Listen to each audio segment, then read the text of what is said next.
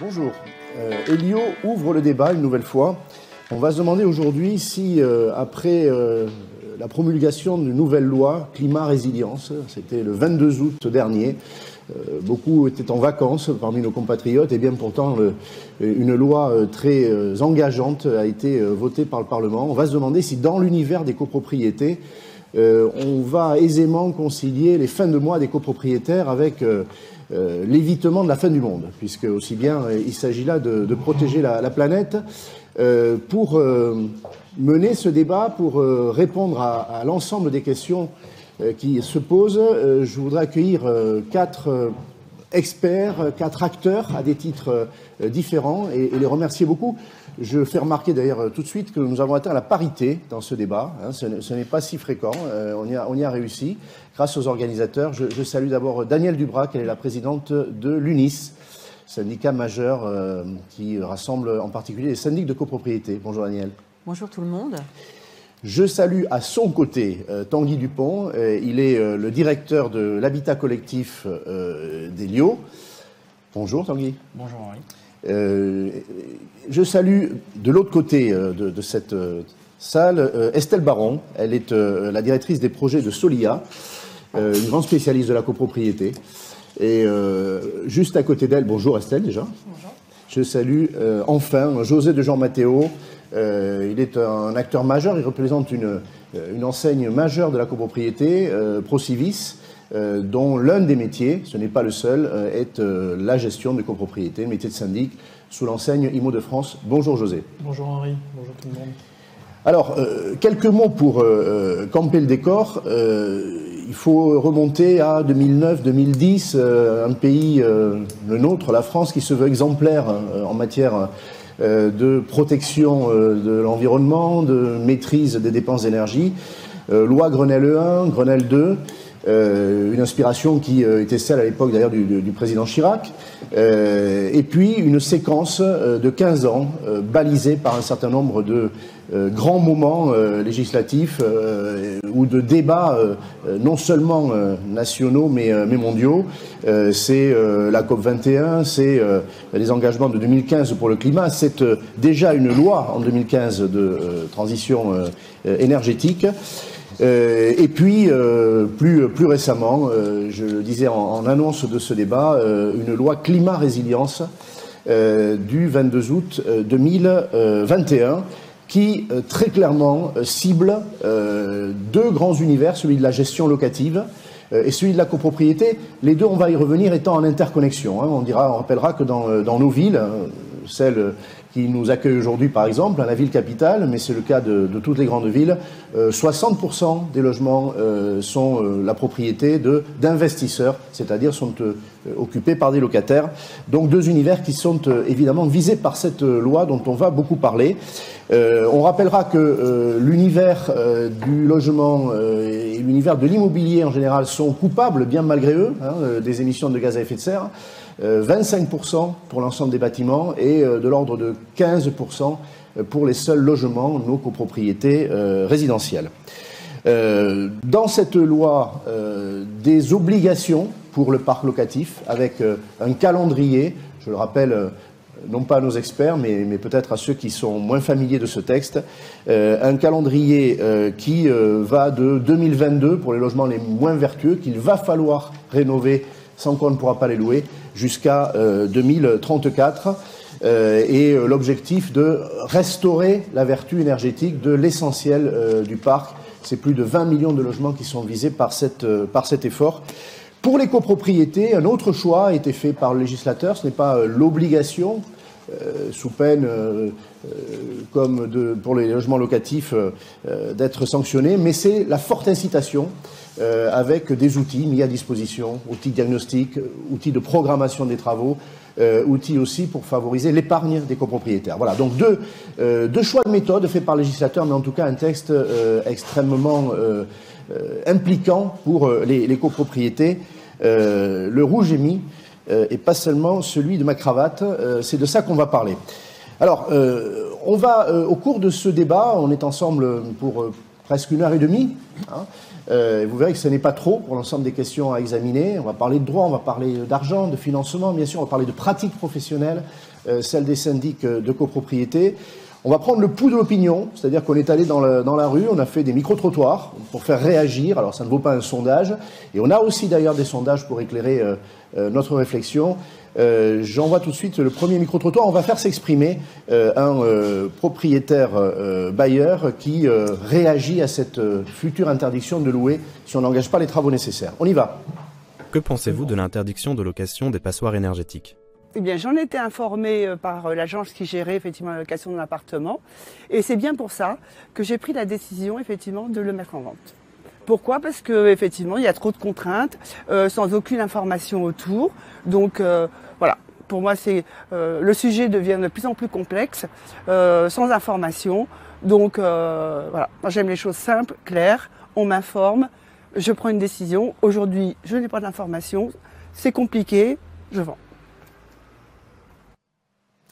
Alors, je disais, le rouge et euh, l'illustration est parfaite. On a là quelqu'un qui, propriétaire bailleur, copropriétaire bailleur dans l'un de nos immeubles collectifs, euh, lisant euh, ces nouvelles obligations légales, préfère se retirer, sortir du jeu. Voilà. Et, une femme qui est prête à vendre ce, logement locatif, à sortir de la copropriété dans laquelle elle avait investi. Pourquoi aujourd'hui ce, retard de la copropriété privée et, euh, est-ce qu'on va arriver à, le combler? Est-ce que euh, cette priorité donnée par l'État est réaliste aujourd'hui? Est-ce que le calendrier qui, est euh, installé est réaliste?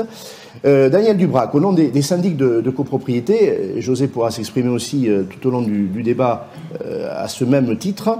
Est-ce que ce qu'on appellera l'industrie immobilière, l'ensemble des acteurs, ce sont les syndics mais ça va être aussi les entreprises, hein, toute la chaîne des entreprises en bâtiment qu'il va falloir solliciter. Euh, est-ce que l'appareil de production, l'appareil de service euh, est euh, prêt? Est-ce que ça va pouvoir se faire dans les délais impartis? On a entendu beaucoup de réserves hein, pendant la construction de la loi. Vous avez mis des, des réserves. La loi est là aujourd'hui. Est-ce que vous vivez au nom de vos consoeurs et de vos confrères, cette loi comme une opportunité de démontrer votre rôle, d'être mieux reconnu, est-ce que vous vivez ça comme une contrainte euh, irréalisable? Euh, Est-ce que vous craignez pas même euh, d'être dans le, syndrome du messager, c'est-à-dire que vous allez auprès des copropriétaires déjà apporter l'information précise sur les contraintes, et deuxièmement, vous allez être le bras armé pour les faire décider?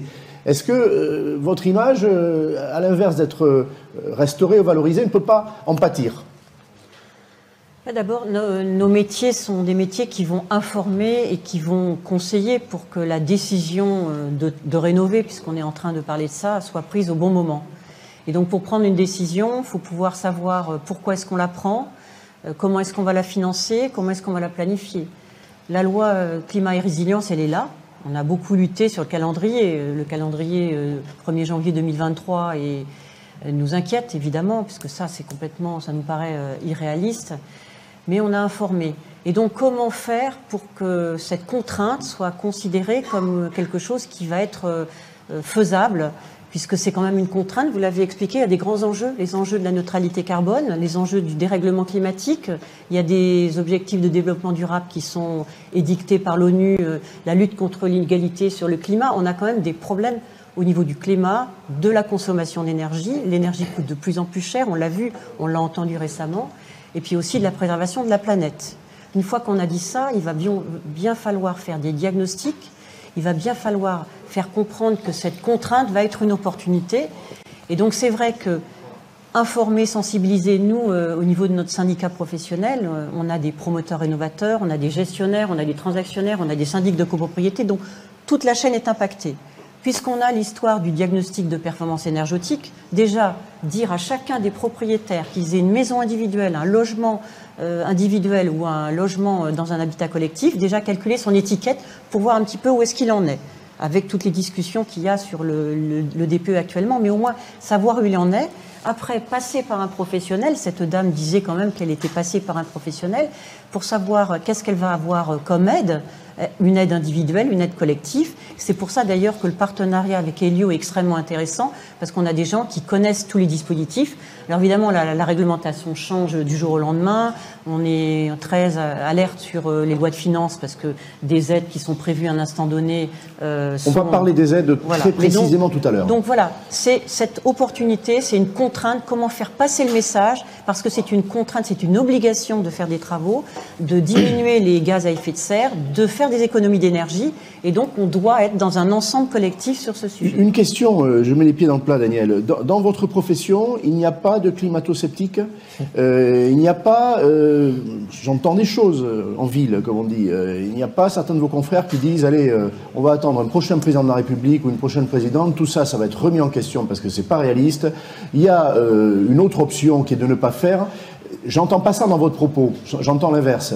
En tout cas, vous dites le, le, syndicat majoritairement, euh, il, est dans le mouvement. On n'a pas le choix. On s'informe et on se forme, mais on, voit bien, on voit bien que l'énergie coûte de plus en plus cher. On voit bien qu'il faut du confort aussi aux gens. On n'est pas que dans des logements insalubres ou des logements euh, indignes à l'occupation. Donc euh, le syndicat, non, il est tout à fait en face par rapport à, cette neutralité carbone auquel on doit aller. Enfin, on est des gens réalistes.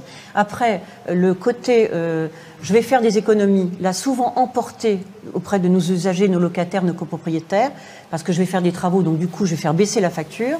Mais maintenant, il y a une prise de conscience sur euh, le côté euh, climatique, l'enjeu climatique. Euh, et ça, sincèrement, c'est quelque chose qui est passé depuis quelques années. Peut-être que c'est à cause des jeunes. Il y a eu un progrès. Voilà, il y a les éco-gestes, il y a, des, petites choses.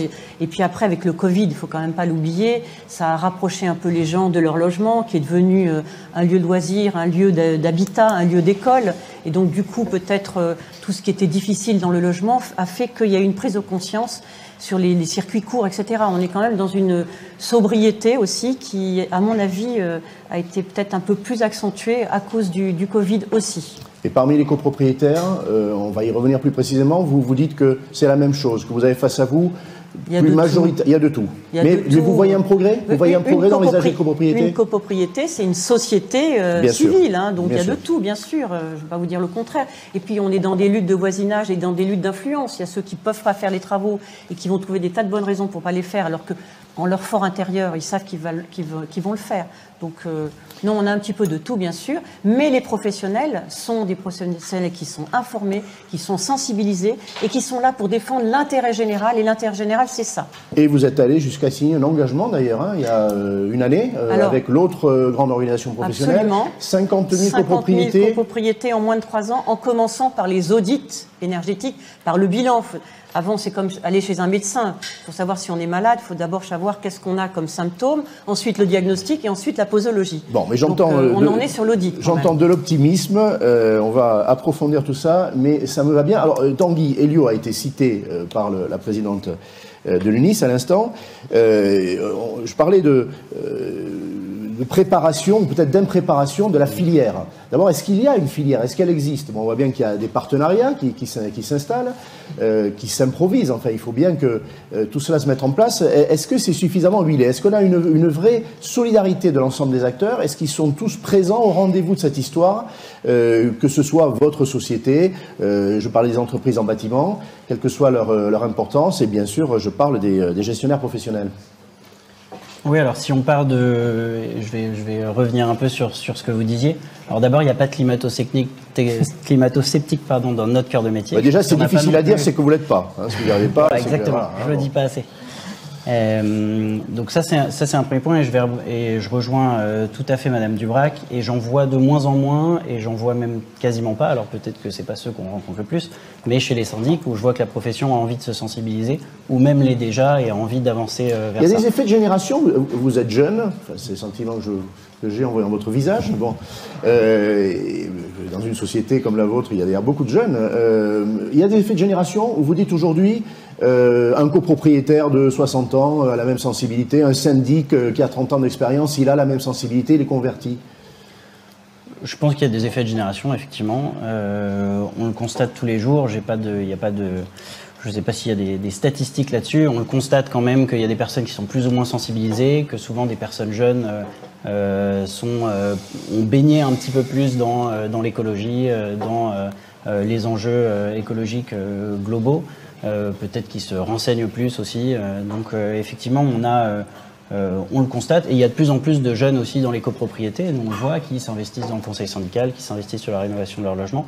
Donc c'est quelque chose, oui, qu'on constate. ce qui ne veut pas dire que toutes les personnes plus âgées dans les copropriétés sont climato-sceptiques. On a énormément euh, de copropriétés qui s'engagent. Et pourtant, les conseils syndicaux, euh, généralement, euh, même s'il y en a quelques-uns, c'est pas c'est pas les plus jeunes de la résidence, c'est plutôt des personnes qui ont toute l'expérience de la qui copropriété. Ont plus de temps, souvent, qui, peuvent être retraités. exactement, exactement.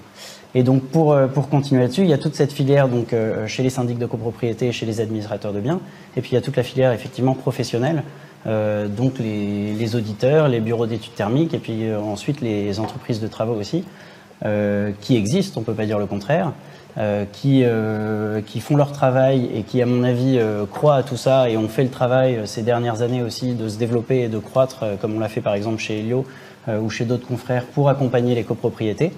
mais c'est certain qu'il y a aujourd'hui un enjeu qui est encore plus grand, notamment avec des rénovations qui passent un petit peu des rénovations par geste qu'on avait jusqu'à maintenant à des rénovations globales qui vont arriver et qui doivent arriver très rapidement. et c'est certain qu'il y aura un, euh, des difficultés à la fois à euh, avoir des professionnels qui soient compétents, qui soient formés, et ça c'est tout notre euh, métier aussi chez Helio. Alors, on va retourner dans la rue et on, va entendre un copropriétaire. On va voir si votre optimisme est, partagé. On va voir, alors cela dit, Tanguy vient de parler de, complexité, c'est peut-être ça qui aujourd'hui est retenu par les copropriétaires. Ils ont peut-être le sentiment que c'est pas si simple. On y va. Engager des travaux de rénovation énergétique, une démarche complexe Il faut voir toutes les arcanes de l'administration, c'est une version Astérix. Hein. Vous allez du bureau A au bureau C, du bureau C au quatrième étage, au design sous-sol, vous dites ouais ça va quoi, allez, dégage. Terminé. Voilà un petit peu. À part ça, tout va bien. Il y a une prime qui s'appelle Prime Rénov, euh, qui euh, permet aux propriétaires de, effectivement, euh, qui aide les propriétaires pour financer des travaux d'économie d'énergie. Mais alors, faut-il sortir de Polytechnique ou de Saint-Cyr? Moi, je pense que j'ai un cerveau assez bien fait, mais c'est incompréhensible. J'ai été sur le site du gouvernement. Euh, c'est un déroulé incompréhensible en différents effectivement paragraphes de, chiffres. Voilà. Donc, euh, bah, je suis rentrée, j'ai déroulé et je suis sortie. Et je ne sais toujours pas.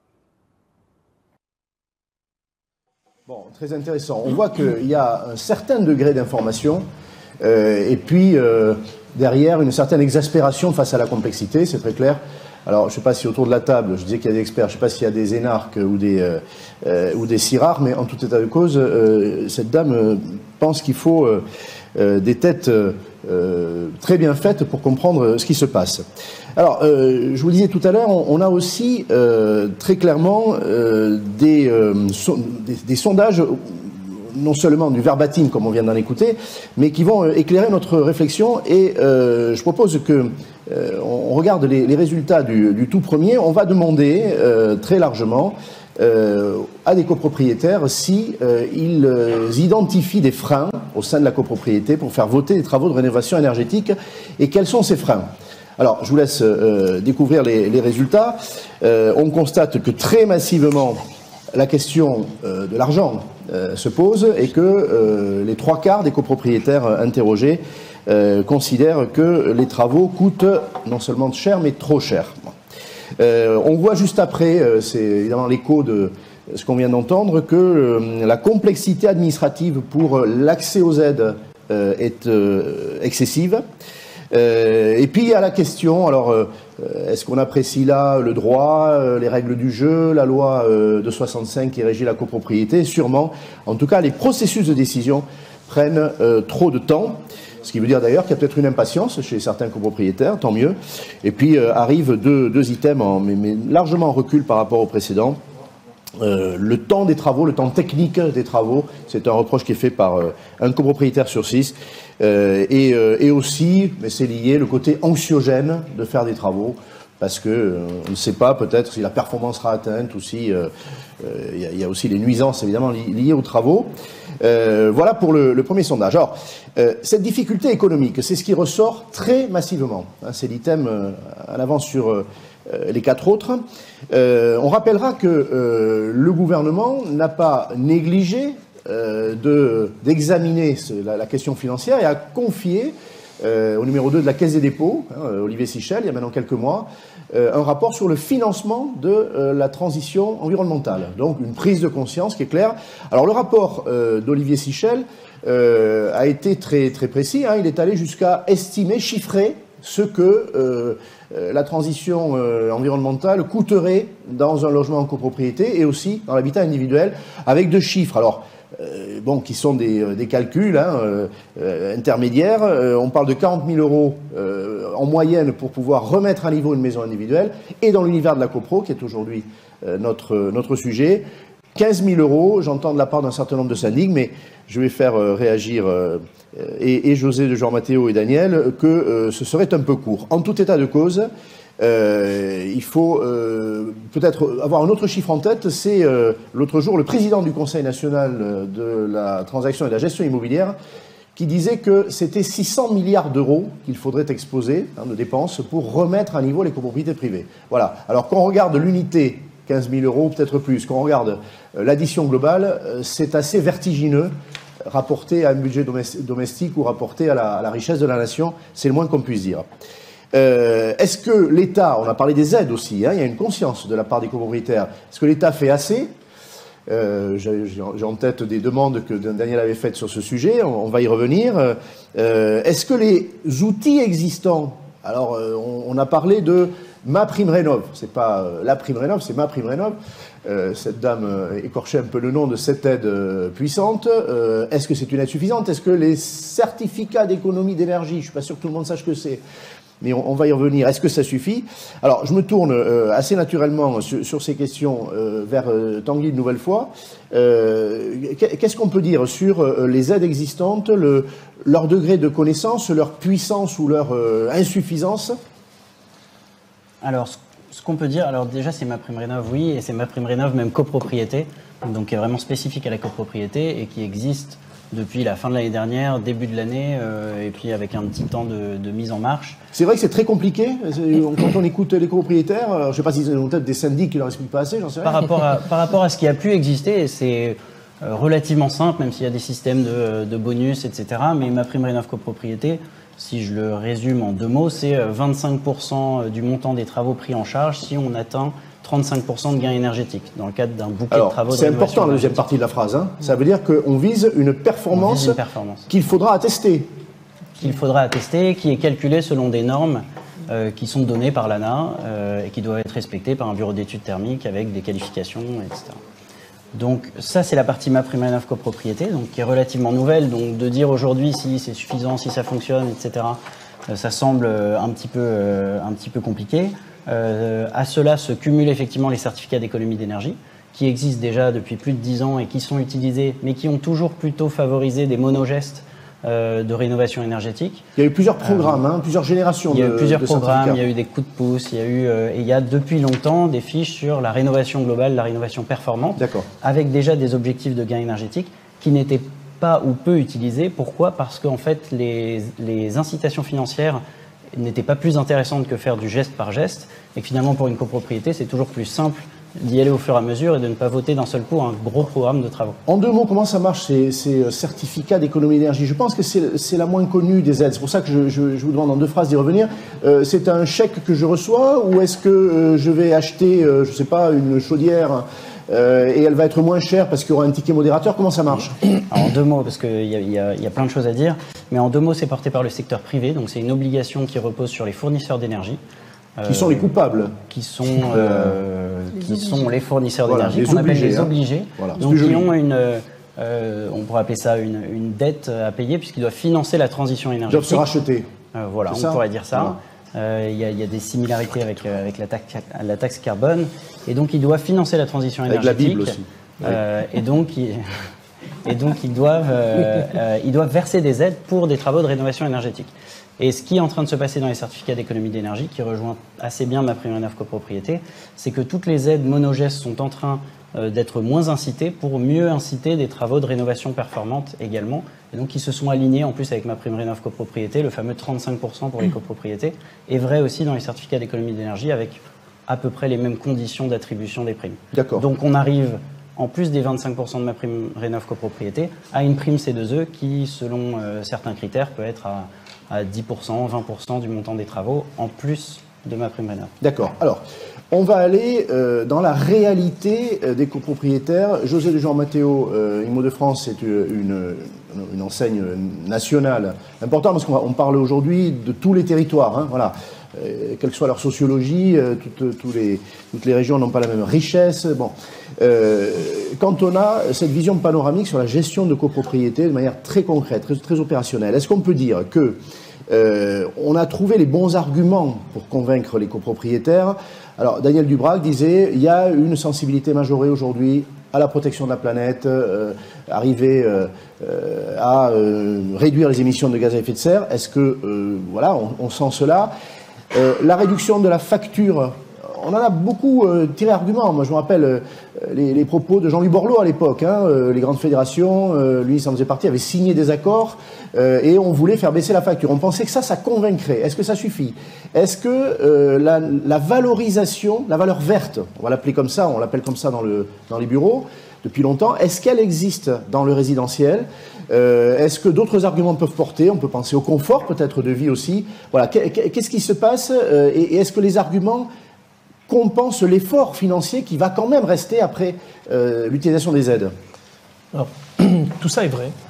Tout ça se, combine aujourd'hui, c'est-à-dire l'incitation euh, personnelle à, réduire sa consommation ou en tout cas à réduire euh, son impact sur la planète existe.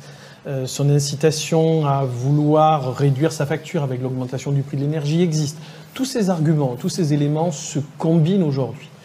Euh, d'une façon disparate, d'une façon diverse en fonction des sensibilités.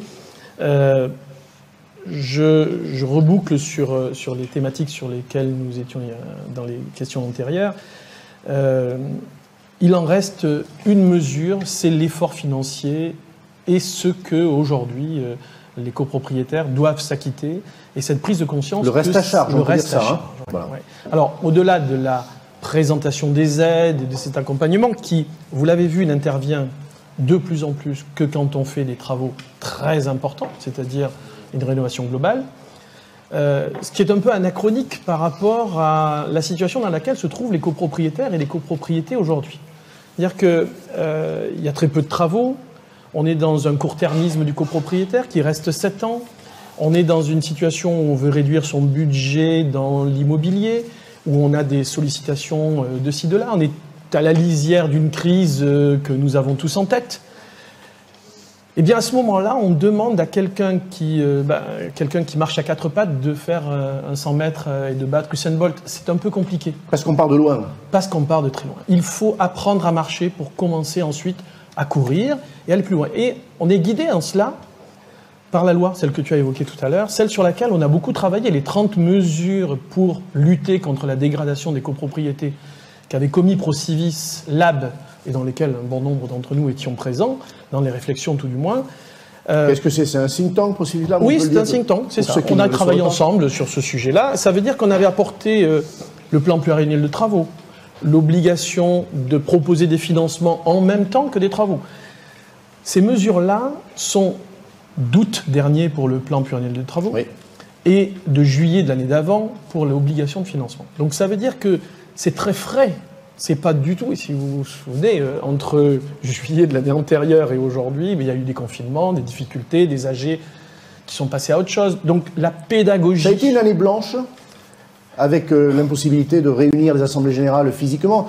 Euh, il, s'est passé quand même. la, vie a continué en copropriété. Mais est-ce que ça a été une année blanche? Je, demanderai l'avis de Daniel aussi. ProCivis Lab avait été sollicité pendant le premier confinement sur éviter l'année blanche. Et nous avions fait des propositions euh, qui bouclent sur la réponse que je, que je voulais vous faire. C'est de fait euh, embarquer tous les travaux qui sont déjà dans, les, dans le pipe, qui sont déjà dans les projets, qui sont déjà préparés dans les copropriétés. Les verdir, c'est-à-dire passer d'un ravalement à une ITE, c'est-à-dire une rénovation énergétique par l'extérieur, passer d'une modification de la toiture à une isolation. Ça, c'est un effort qui est à la mesure, qui est très facile à faire. Et on avait proposé. C'est pas la politique des petits pas? Ben, C'est celle où on apprend à marcher. C'est celle où tout simplement on a une capacité financière à faire face. c'est celle juste de la réalité dans laquelle se trouvent les habitants et c'est court-termiste. C'est-à-dire qu'un effort mesuré peut être fait par quelqu'un qui va vendre dans les deux ans, parce qu'il va changer, mais qui ne sera pas réalisable s'il doit faire trois, quatre fois plus d'investissement dans son bien. On parlait d'âge tout à l'heure. C'est vrai aussi qu'on peut se dire quelqu'un qui, par l'âge, a une moindre perspective, il hein, faut dire les choses comme elles sont, euh, peut préférer une plus grande modestie, on va dire, dans le. Oui, mais la, situation, la, situation, financière pourrait venir compenser ça. Je veux dire par là que exact. le jeunisme n'a pas.